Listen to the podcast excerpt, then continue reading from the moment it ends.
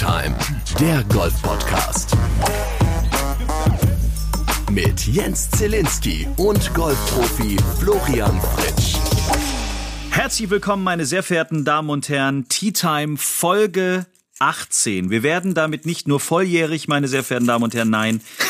Wir kommen so langsam und deswegen möchte ich diese Folge starten mit einem kleinen Appetizer. Ich habe mir, lieber Flo, meinen ersten Schokoladen-Nikolaus extra mit ins Studio genommen.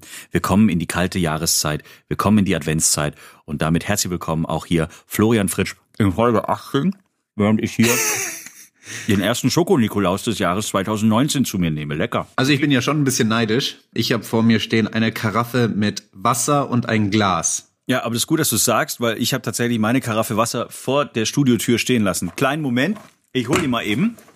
Genau, hol du mal. Und ich, ich versuche mal die ganzen Zuhörer ein bisschen zu unterhalten.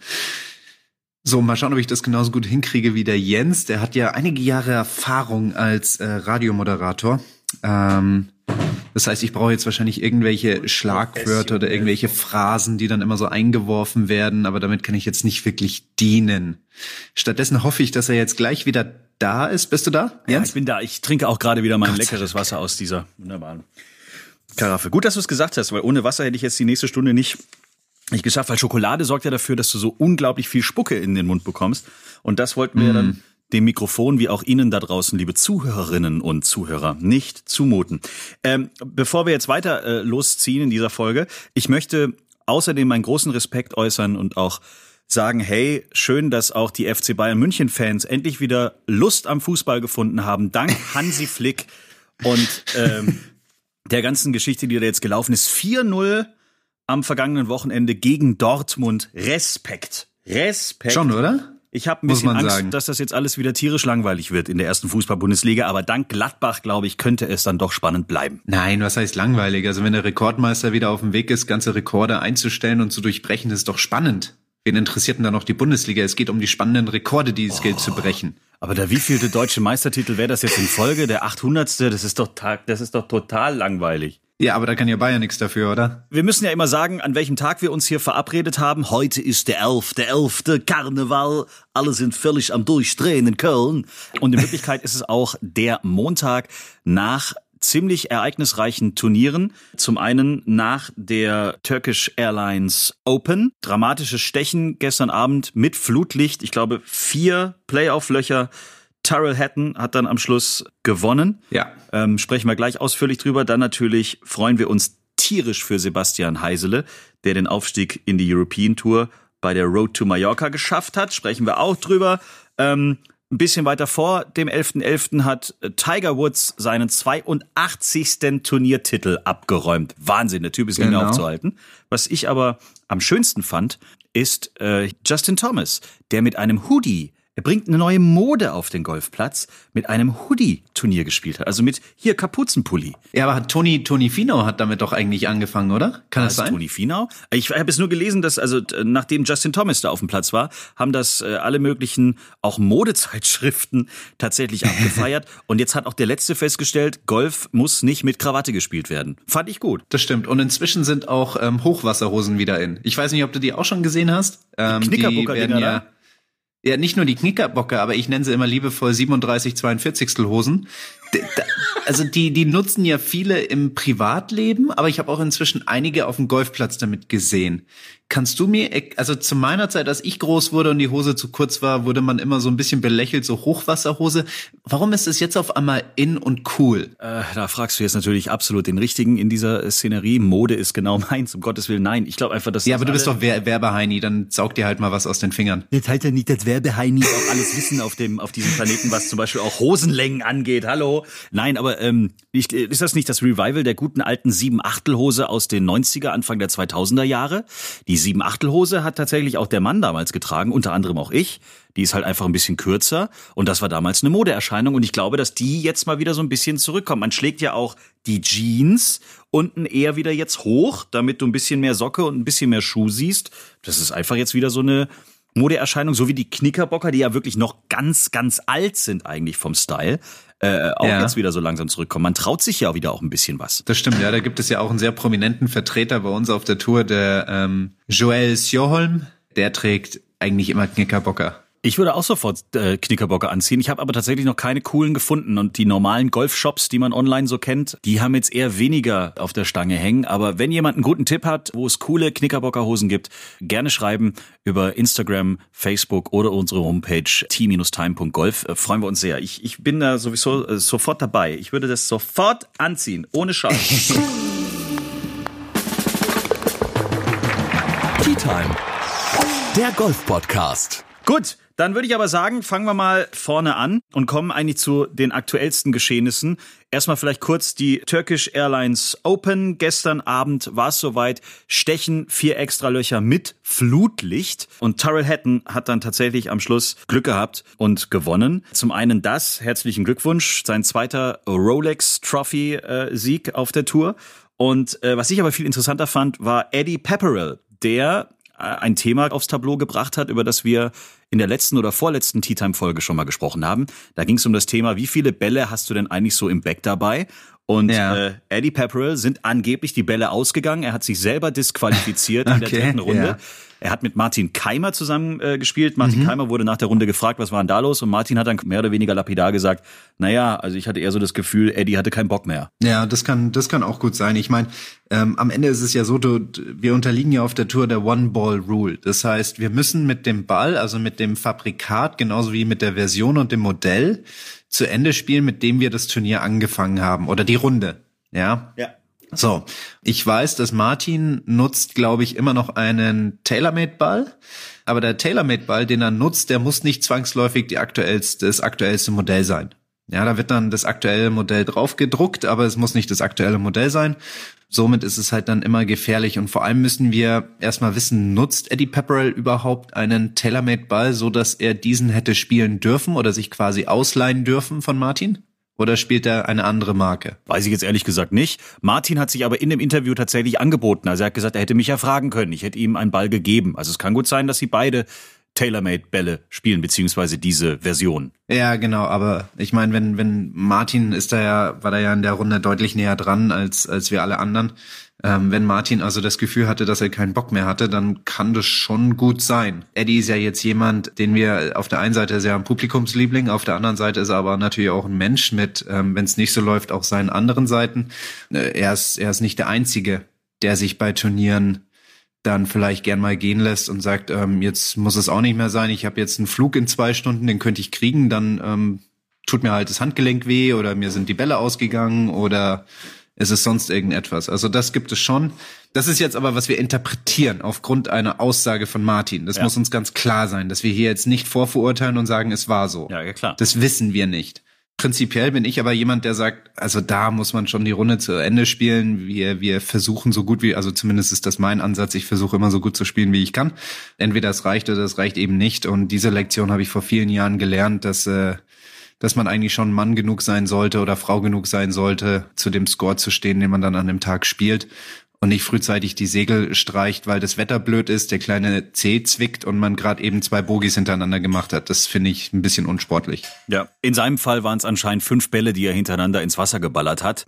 Wahrscheinlich ja. auch reiner Zufall dass diese fünf ja, genau. Schläge nacheinander ins Wasser fliegen. Aber gut. Martin ist dann geteilter 38. geworden. Herzlichen Glückwunsch. Bernd Wiesberger, 49. war nicht so ganz zufrieden. Ja. Und auch aus österreichischer Sicht, es hätte jetzt zum ersten Mal schnackeln können, aber er hat leider den letzten Putt äh, am Loch vorbeigeschoben. Matthias Schwab geteilter Zweiter, obwohl er die ganzen Tage über in Führung lag. Aber ich glaube, da müssen wir nicht mehr lange warten, bis der seinen ersten Sieg Nein. auf der European Tour feiert, oder? Definitiv. Er war jetzt dieses Jahr einige Male sehr nah dran. Auch in den letzten Jahren hat er hier und da mal wieder ein Ausrufezeichen gesetzt, war weit vor, war vorne mit dabei. Ich glaube, das ist äh, eigentlich nur noch eine Frage der Zeit und es wird mich sehr wundern, wenn es nicht im nächsten Jahr passieren würde. Er hat ja minus 20 gespielt, was ja echt ordentlich ist auf einem tourpräparierten Golfplatz. Dann zeigt es, dass er eigentlich die Reife hat, irgendwann mal aus eigener Kraft ähm, so ein Turnier zu gewinnen. Und es ist dann kein Zufall, sondern nur eine Frage der Zeit. Ist das mit dem Flutlicht eigentlich dann eine große Umstellung, wenn man dann ins Stechen geht und plötzlich ist ja stockdunkel und drumherum ballern dann diese wirklich hellen, grellen Lampen dir die 18. Bahn da äh, voll oder ist es dann in dem Moment wirklich völlig egal? Ich glaube, in dem Moment ist man so äh, unter, unter Adrenalin, dass man das gar nicht so wirklich, also man nimmt es schon wahr, aber ich glaube nicht, dass es eine große Rolle spielt. Ich weiß, als, als ich das ein paar Mal gemacht habe in Portugal, da waren wir auf einer Anlage, die auch Flutlicht hatte. Es, es ist ein bisschen komisch, wenn die Scheinwerfer von, äh, von jeder Seite drauf scheinen und du somit ein paar leichte Schatten hast auf jeder Seite von deinem Körper und von dem Ball. Das sieht dann ein bisschen komisch aus, aber am Ende ist man eigentlich so fokussiert auf sein Ziel und auf den Ball, dass man das kaum noch wahrnimmt. Gut, dann haben wir die Turkish äh, Airlines Open, glaube ich, in den Books. Viel schöner ist ja, was auf Mallorca passiert ist äh, die letzten Tage. Die Road to Mallorca, das große Finale der Challenge Tour und ein Mann, es war ja eigentlich vorher schon abzusehen, hat es aber dann wirklich mit dem gestrigen Tag schwarz auf weiß auf dem Zettel gehabt. Sebastian Heisele ist in der European Tour wieder angekommen und darf sich als Aufsteiger betrachten. Richtig, und das ist natürlich ein ziemlich starkes Achievement. Es waren ja drei Deutsche dabei in, auf Mallorca, einmal Nikolai von Dellingshausen, dann Marcel Schneider und natürlich auch Sebastian Heisele. Der hat ja Anfang des Jahres, ist er kaum in Turniere reingekommen, ähnlich wie bei mir. Dann hatte er diese ominöse Fußverletzung und ähnlich wie bei Bernd Wiesberger ist er dann von dieser Verletzung zurückgekommen und hat dann einfach mal angefangen, ähm, sag ich mal, alle in Grund und Boden zu spielen. Also wie oft er unter die unter den besten zwei, drei waren nach zwei, drei Runden, dann ist er Siebter geworden, Zehnter geworden, dann hat er in der Bretagne seinen ersten Challenge Sieg geholt. In China ist er nochmal Zweiter geworden bei dem vorletzten Turnier und auf Mallorca auch nochmal ziemlich starker geteilter Zweiter war, alle vier Runden unter den besten fünf.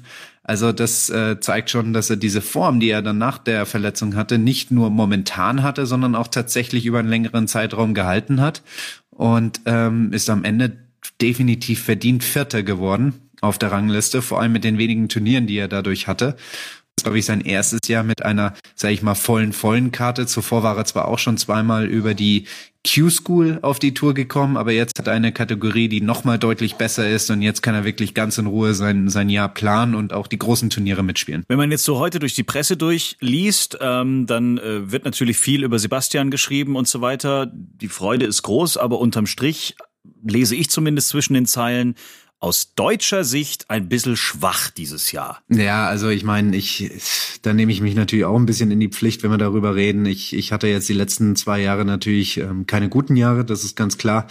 Ähm, ich hätte es natürlich auch gern anders.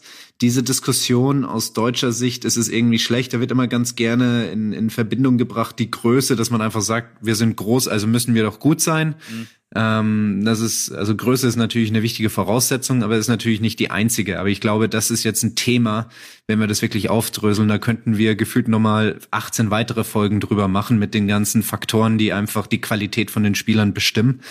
Wenn wir uns jetzt aber mal gucken, okay, was ist, was ist jetzt in den letzten fünf bis zehn Jahren passiert, dann stelle ich fest, dass wir einige deutsche Siege auf der Challenge Tour hatten. Ich stelle fest, dass wir ähm, mal ein Jahr hatten mit sieben deutschen Spielern auf der European Tour. Ich stelle fest, dass Martin Keimer nicht immer der Einzige ist ähm, oder Marcel Sieben auf der European Tour, sondern auch ähm, es andere gibt, wenn nicht mit einer vollen Kategorie, dann aber auch mit ähm, einer halben Kategorie. Marcel Schneider ist jetzt auch wieder in so einer halben European Tour Kategorie drin. Ich, ich stelle fest, dass die Deutschen auf der Challenge Tour öfters mal siegen. Ich kann mich erinnern, Bernd Ritthammer hat mal dreimal gewonnen vor 2016 war das, da hat auch Alex Knappe zweimal gewonnen. Also die Qualität insgesamt scheint zu steigen. Vielleicht nicht ganz in dem Umfang und vielleicht auch nicht ganz in der Geschwindigkeit, wie man das vielleicht gerne hätte. Aber ich glaube, wenn man das Ganze jetzt mal über die letzten 10, 15 Jahre betrachtet, auch im Amateurbereich, dann sind wir dort nicht stillgestanden, sondern es ging weiter vorwärts. Wenn wir das, das ganze große, das große Bild einfach mal betrachten, dann kann man schon sagen, ja, die Kritik vor einigen Jahren war vielleicht angebracht, aber inzwischen sind wir auch deutlich besser geworden. Wobei auch diese Interpretation von mir, mein Urteil, sich eigentlich nur auf meine Erfahrungen, Beobachtungen im, in meiner Karriere beschränkt. Ja, ich bin mir sicher, würde jetzt jemand aus der vorherigen Generation in diese Diskussion dazustoßen, im Tino Schuster, Felix Lubenau, ähm, wie sie alle hießen damals, ähm, die würden vielleicht auch ein Bild skizzieren, das ihre Generation vielleicht ein bisschen besser darstellt. Aber nichtsdestotrotz, in der Diskussion selber würde ich sagen, sind wir aktuell auf einem aufstrebenden Ast und ich bin gespannt, was die nächsten fünf bis zehn Jahre bringen. Und an dieser Stelle nochmal einen herzlichsten Glückwunsch und Grüße an Sebastian Heisele. Volle Tourkarte 2020. Das klingt doch perfekt. Was auch übrigens perfekt. Und Tourkarte ist ein gutes Stichwort, weil es läuft ja parallel noch ein anderes Turnier, wo Ja. viele Deutsche versuchen, eine Tourkarte zu kriegen, gell? es sind einige, die da versuchen, nach vorne zu kommen. Ich glaube 13. 13 an der Zahl, ne? das ist die sogenannte zweite Stage, wenn ich mich richtig erinnere, ja? Genau, es Ah, ist so die Q-School, die zweite Stage, genau, da sind ja aktuell vier Turniere, die stattfinden, an vier unterschiedlichen Orten an der Ostküste von Spanien, alle zeitgleich. Jedes äh, von diesen Qualifikationsrunden oder Qualifikationsturnieren geht über vier Tage, da gibt es keinen Cut.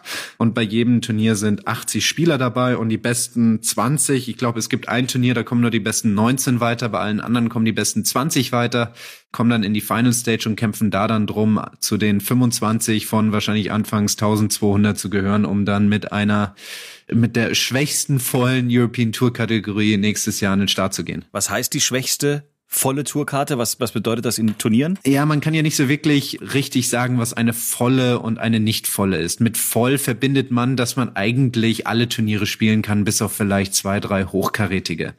Eine volle Kategorie ist eine, wo man sagen kann, okay, mit dieser Kategorie komme ich eigentlich so auf die durchschnittliche Anzahl der Turniere, die ein Spieler durchschnittlich im Jahr spielt. Und das ist so bei uns auf der European Tour meistens 25, 26 Turniere. Und mit der Q-School-Karte ist man auf jeden Fall in der Lage, diese Zahl zu erreichen. Die nächste Kategorie dahinter wird schon Probleme haben. Die werden eher so bei 15 bis 20 Turnieren sein. Und da spricht man eigentlich schon nicht mehr von einer vollen Kategorie. Und das ist dann eigentlich auch eine sehr undankbare Situation für die Spieler. Marcel Schneider wird jetzt, glaube ich, in dieser Situation sein. Der ist jetzt ähm, in dieser ähm, Kategorie hinter der, der Q-School-Kategorie zusammen mit dem Bernd Ritthammer. Und die müssen sich dann entscheiden, okay, wie lege ich jetzt dann meine, meine Saison? Sollten sie bei der Q-School, bei der Final Stage nicht noch erfolgreich sein, die ja noch ansteht, die Final Stage. Darüber können sie ja ihre Kategorie noch verbessern. Aber sollte die aktuelle bestehen bleiben, dann müssen sie sich nächstes Jahr einfach entscheiden, ähm, wo lege ich meinen Fokus drauf? Ja, ich habe 2016 bin ich beidgleisig gefahren und hatte Glück, dass es dann lief. Am Ende des Jahres habe ich ja ein paar fulminante Turniere gespielt, was dann dazu führte, dass ich dann ähm, auf der über die European Tour meine Karte erspielt habe. Aber das ist dann immer so eine Situation, wo du einfach sagst, spiele ich jetzt Vollzeit Challenge Tour und gar nicht European Tour, aber das ist doch irgendwie schade, weil ich könnte ja 15 spielen und wenn ich gut spiele, dann könnte das ja ausreichen, weil über Top Tens und Einladungen kann ich ja noch an mehr kommen.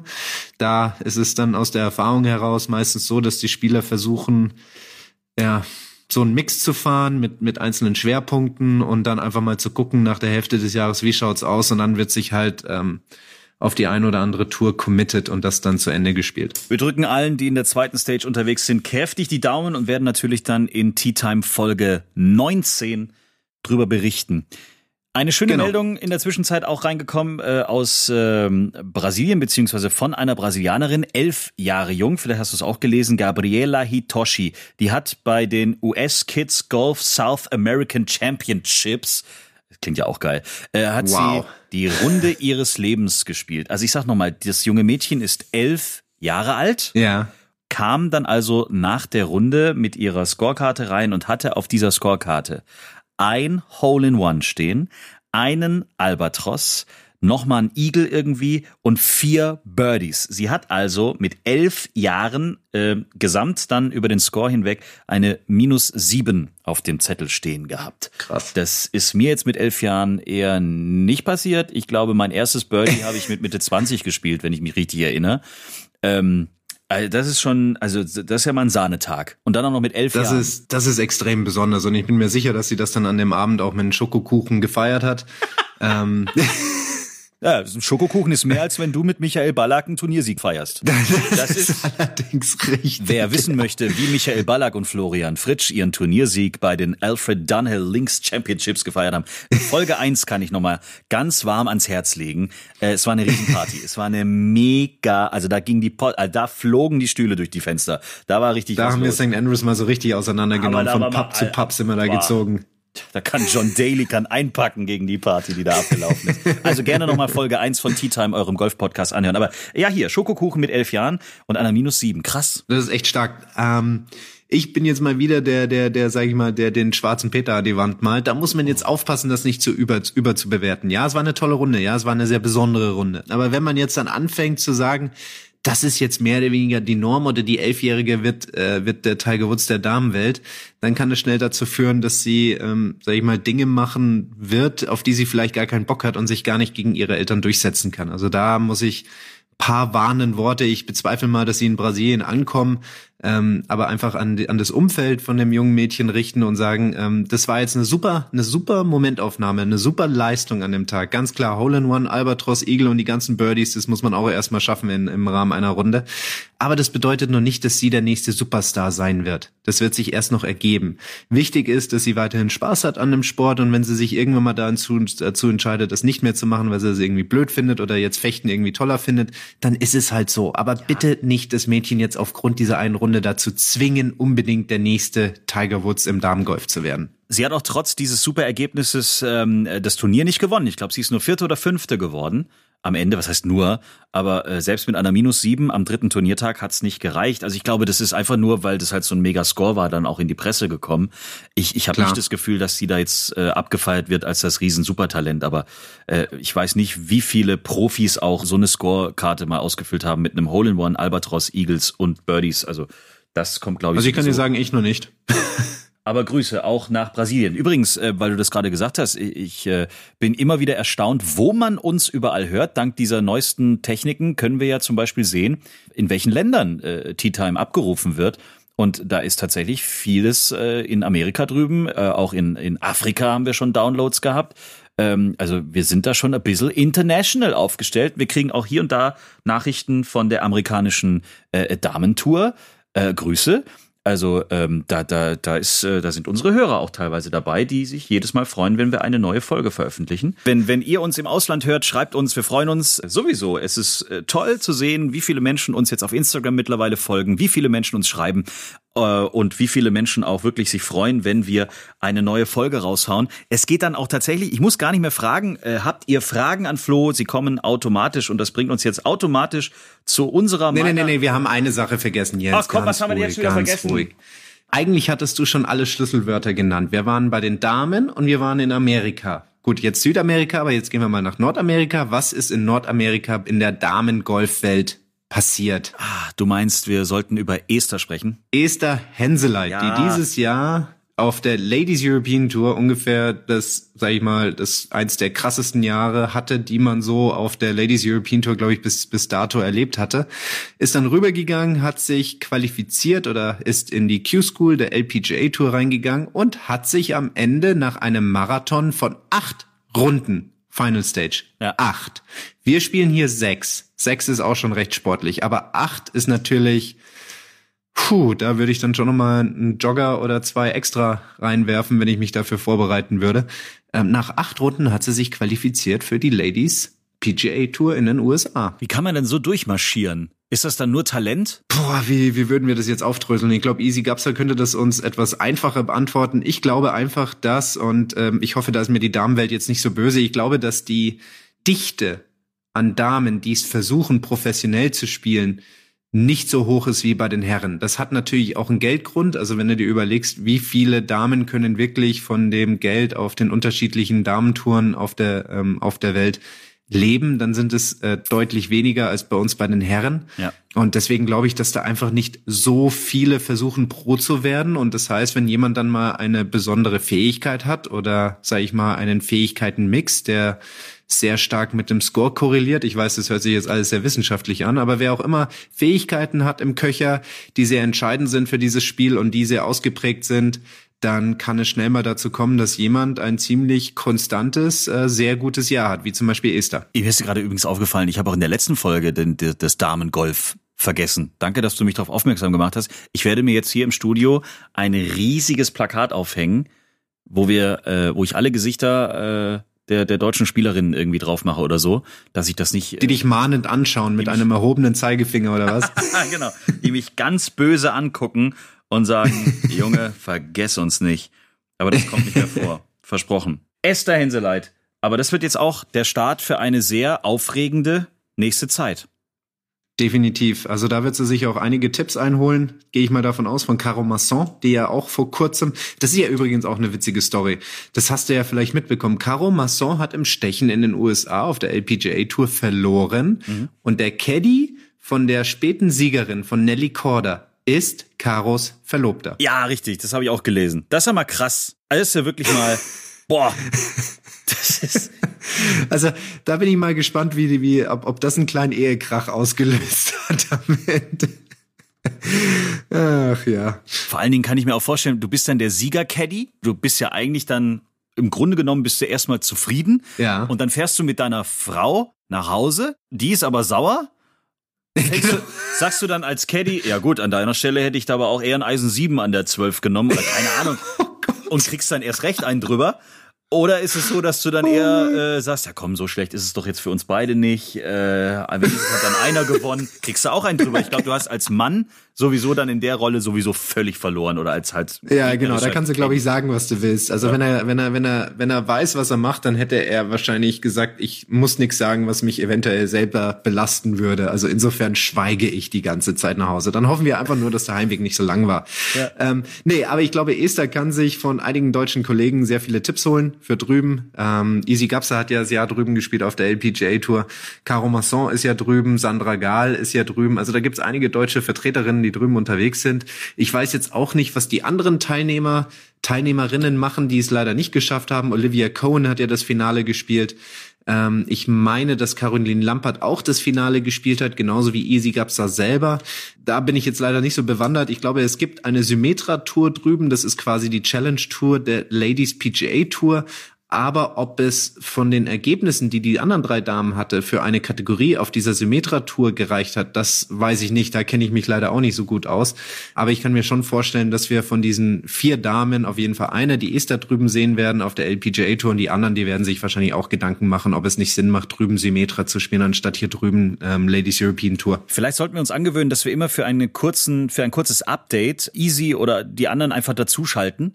Also wenn ihr uns da drüben zuhört, äh, wir bieten euch gerne an, dass äh, ihr uns da mal immer so ein bisschen updaten könnt, was bei euch da drüben auf der LPGA Tour so los ist. Dann äh, ist erstens mir geholfen, ich vergesse es dann nicht mehr und zweitens sind wir dann immer up to date. Das könnte man ja vielleicht mal so einführen. Und ich wäre und ich plädiere auch für einen fünf Minuten ähm, Profi-Tour Kategorien Seminar, Stop. Oh nee. Bei jeder Sendung, damit wir alle das mal so ein bisschen lernen, was diese zig Millionen Kategorien so auf sich haben. Ich versuche seit zehn Jahren Excel zu lernen, jetzt kommst du auch noch mit der Nummer um die Ecke.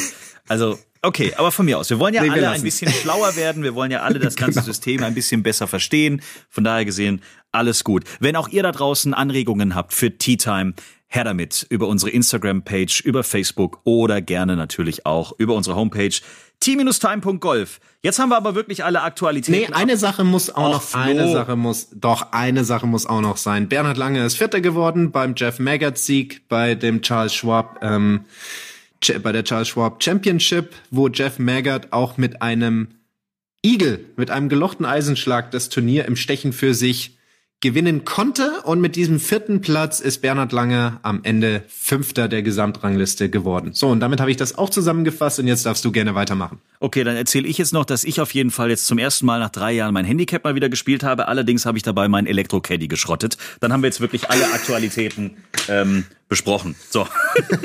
Bist du bereit für fünf Fragen an Flo? Ich bin bereit. Sehr gut. Fünf Fragen an Flo. Ihr könnt hier in Tea Time eure Fragen loswerden. Schreibt sie uns über die bekannten Kanäle. Flo wird alle Fragen, soweit das geht und möglich ist, äh, beantworten. Sie müssen aber natürlich vorher durch den Fragenfilter und der bin ich.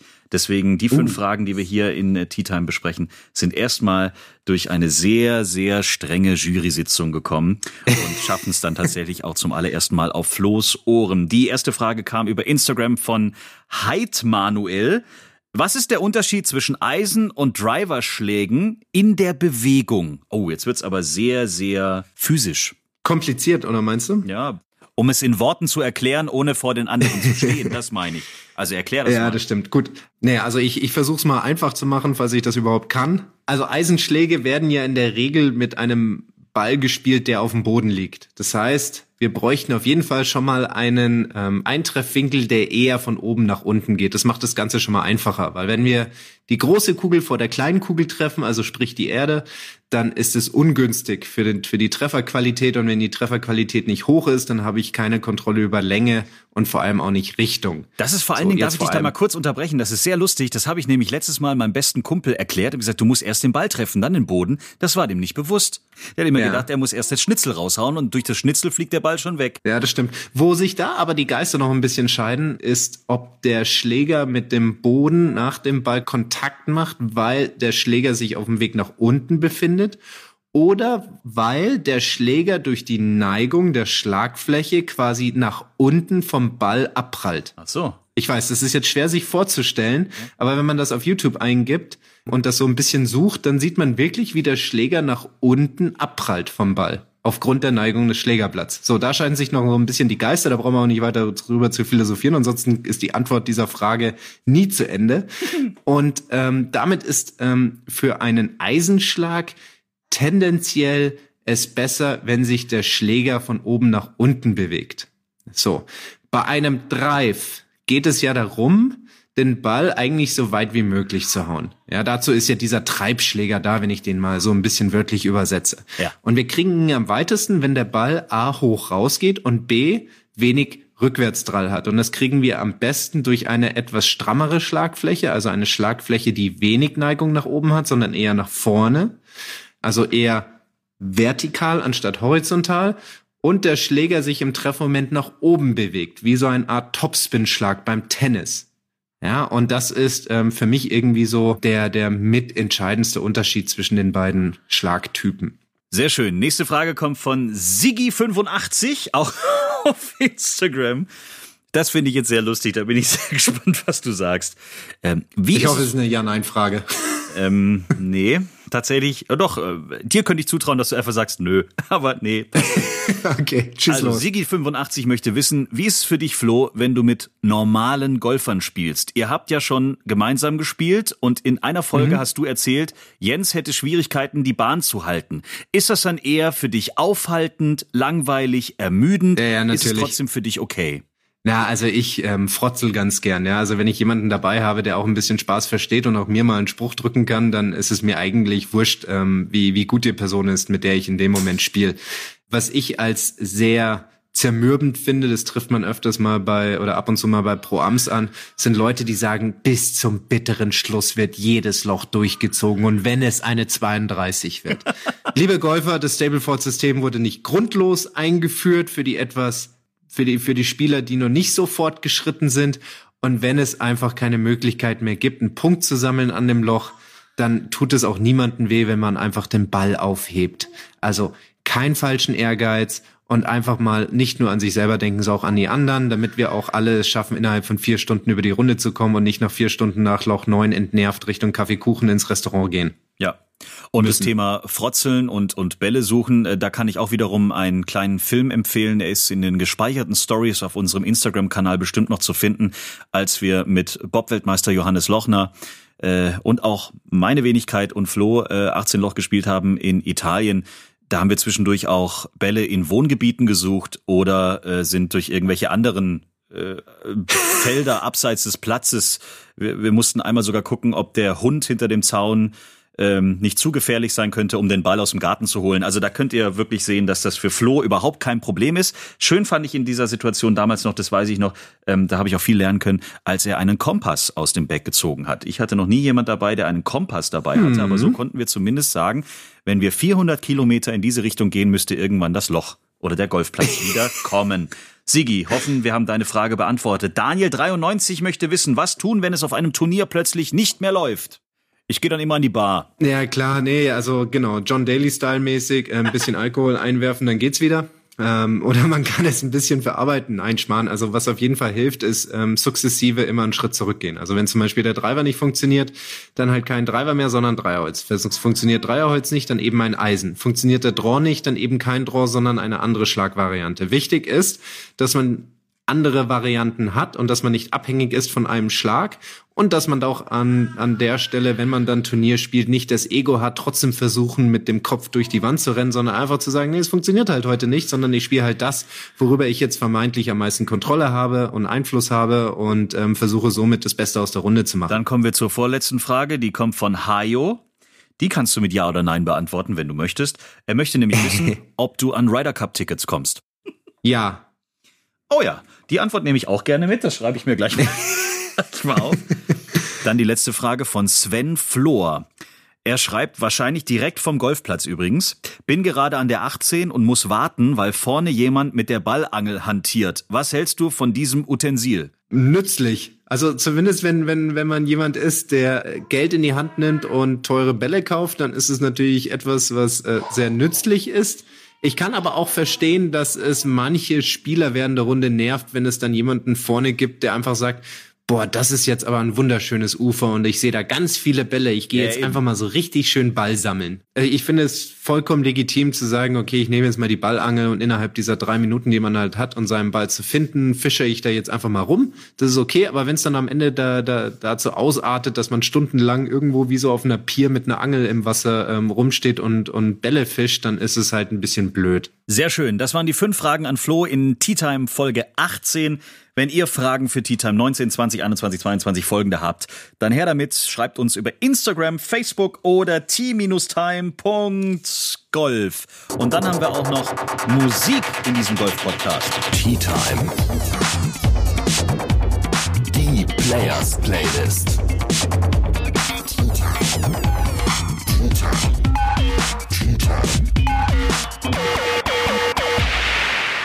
Wir bestücken gemeinsam mit euch auf Spotify die Players Playlist. Das ist Deutschlands einzige Musikplayliste von Golfern für Golfer. Da packen wir in jeder Folge Songs drauf, die mit irgendetwas zu tun haben, die äh, in der Folge irgendwie eine Rolle gespielt haben, die auf dem Golfplatz eine Rolle gespielt haben. Es sind wirklich Songs, die einfach was mit euch da draußen, mit uns oder mit eurem Golfspiel zu tun haben. Der Vorschlag heute kommt von Roland, muss man glaube ich sagen. Also er hat seinen Namen ja. auf Instagram mit mehreren Rs, mehreren Os, mehreren Ls und mehreren As und mehreren Ns und mehreren Ds geschrieben.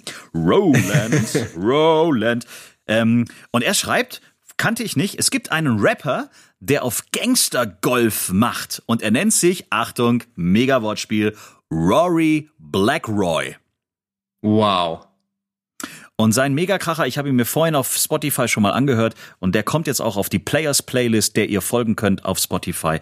Der Song heißt Fairway Hitter und den hauen wir drauf auf unsere Playlist. Vielen Dank, Roland, für diesen Vorschlag. so, genau. Freunde der Sonne, damit wäre alles, glaube ich, schon wieder besprochen. Vielleicht ein kleiner Ausblick auf die nächste Folge. Wir machen aktuell oder ich mache vielmehr den großen Garmin Entfernungsmesser-Test. Also ich habe einen Laser von Garmin zugeschickt bekommen. Ich habe eine Entfernungsmesser-Uhr zugeschickt bekommen. Dann ein System, wo man sogar so Sensoren an die Schläger macht in Verbindung mit der Uhr. Und es gibt mm. so eine Art Mini- Smart Tablet, keine Ahnung, so groß wie ein Handy, das man ans Back machen kann. Aber, und das habe ich noch nicht ausprobiert, da freue ich mich sehr drauf jetzt, es wie so ein Trackman tatsächlich funktioniert. Du kannst es auf den Boden legen, in einem Abstand von 30 Zentimeter zum Ball und dann schlägst du deine Bälle auf der Range und das System sagt dir Ballgeschwindigkeit, wie weit ist das Ding geflogen und so weiter und so fort. Ja. Das werde ich jetzt die nächsten Tage mal mal ausprobieren. Aber hast du als Profi einen Tipp, welches Entfernungsmessgerät für welche Handicap-Stärke oder für welche Spielart vielleicht am besten passt? Das ist eine gute Frage. Da muss ich mir selber nochmal Gedanken machen, wie so ein Anforderungsprofil für die unterschiedlichen Spielklassen aussehen könnte. Prinzipiell bin ich der Meinung, dass je besser du wirst, desto wichtiger wird natürlich auch die Genauigkeit der Daten. Und ich glaube, je weiter du schlägst, desto wichtiger wird's auch, dass du eine gute Übersicht hast über das Loch. Also klassisch finde ich immer so, wenn du Doglegs spielst, ja, dann macht es auf jeden Fall Sinn, dass du das Loch in, in seiner Gänze siehst. Ja. Ja, also grafisch dargestellt, damit du weißt, okay, wo, wo ist ungefähr, äh, sag ich mal, die linke Kante von einem rechten Bunker. Weil wenn du einfach nur die, sag ich mal, schriftliche Ansage hast, rechte Kante, Bunker links ist 237 Meter und vor dir ist nur Wald und eine Kurve, dann ähm, weißt du jetzt trotzdem wirklich nicht so wirklich, wo du hin musst. Deswegen, ähm, das wären so, das wären so Dinge, auf die ich achten würde, aber dazu muss ich mir noch konkretere Gedanken machen. Und das glaube ich, können wir dann in der nächsten Folge auch vorstellen, wie sich jeder so ein Anforderungsprofil vorstellen würde, oder? Ja, das äh, können wir machen. Und ich kann jetzt schon mal sagen, ich habe schon einen Riesenvorteil an dem Laser von Garmin festgestellt, denn dort wird tatsächlich jetzt äh, nicht nur einfach die, die Meterzahl, wenn du durchguckst, angezeigt, sondern du siehst in deinem Sichtfenster auf der linken Seite die komplette Bahn grafisch dargestellt. Das heißt, Oh, da cool. ist schon mal Ja. äh, die Technik eine Runde weitergegangen. Aber der große Test und dann natürlich auch äh, die ganzen Inhalte und auch was die einzelnen Geräte können, dann in Folge 19. In der nächsten Folge von Tea Time, eurem Golf-Podcast. Da freue ich mich schon sehr drauf. An dieser Stelle schon mal danke für die Testgeräte von Garmin. Und ihr könnt sogar ein Gerät dann auch in der nächsten Folge gewinnen. Aber mehr. Darf ich mitmachen? Ach Flo, komm, du hast doch meistens einen. Caddy dabei, du hast doch einen eigenen Bitte, Entfernungsmesser, bitte, einen bitte. lebendigen sogar, der alles weiß, der noch viel mehr weiß als jedes digitale Gerät vielleicht sogar. Oder ja, das habe ich bei dir gemerkt, als du Caddy gemacht hast bei der Titan Koffer Challenge. Also Hä? Ich habe dir gesagt, wo der Koffer ist, ich habe gesagt, wo das Wasser ist, ich habe dir doch alles gesagt. Ich habe dir gesagt, wie der, wie der, du hast mir noch schnell gesagt, wie der Slope ist, damit ich da noch irgendwas Intelligentes in die Kamera sage. Aber ansonsten hab, hast du alles von mir gewusst. Ich habe dir sogar gesagt, von welcher Seite irgendwelche Enten angeflogen kommen könnten.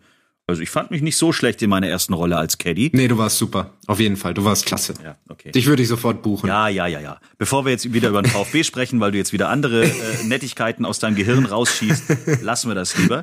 Ja, das war Folge 18. Wir sind volljährig ab heute. Super, dann können wir jetzt ein Bierchen trinken gehen auf unseren Geburtstag, oder? Jawohl. Als Volljährige. Meine sehr verehrten Damen und Herren, danke fürs Zuhören, danke fürs Weiterempfehlen, danke fürs Folgen auf Instagram. Bis bald. Das war Tea Time 18. Auf Wiedersehen. Ciao.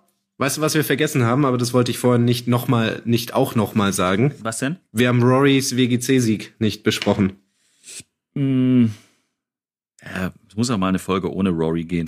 Schon, oder? Denke ich auch. Ja. Okay, also Grüß bis dann, Family. Jens. Gell? Bis bald. Mach ich. Ciao. Schreibt uns, liked uns. t-time.golf